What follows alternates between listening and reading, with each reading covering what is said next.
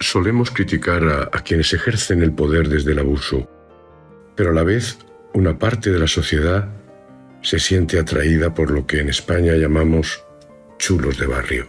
Esos tipos como Trump, Bolsonaro, Putin. Esos que se saltan las reglas y para no parecer débiles pueden llegar a apalear al primero que se cruce en su camino. Y esto nos viene de muy atrás, desde los patios del colegio, donde muchos coreaban al bravucón que pateaba al tímido.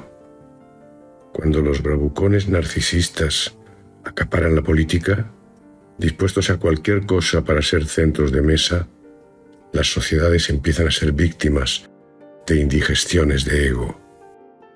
Los chulos de barrio necesitan un coro que les aplauda.